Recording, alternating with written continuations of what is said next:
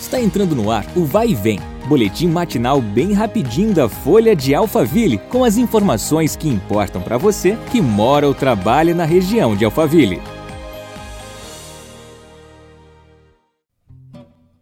Olá, tudo bem? Aqui quem fala é Marcelo Fofá e começa agora mais um episódio do nosso podcast. Vamos às notícias do dia.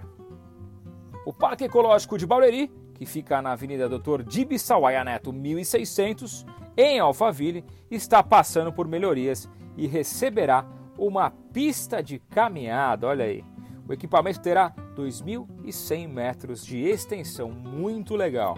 Segundo a prefeitura, toda a margem do lago que fica no parque está sendo limpa e revitalizada e a vegetação aquática será removida.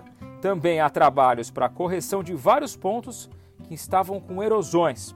Os trabalhos que tiveram início no mês de maio devem ser concluídos na primeira quinzena de agosto.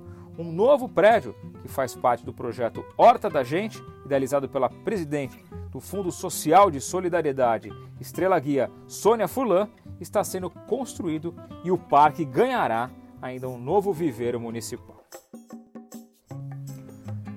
Bora falar de esporte? Até o dia 3 de agosto estão abertas as inscrições para o Campeonato Brasileiro de Duathlon Standard em Barueri. A prova acontecerá no dia 7 de agosto, a partir das 9 horas da manhã, na Via Parque.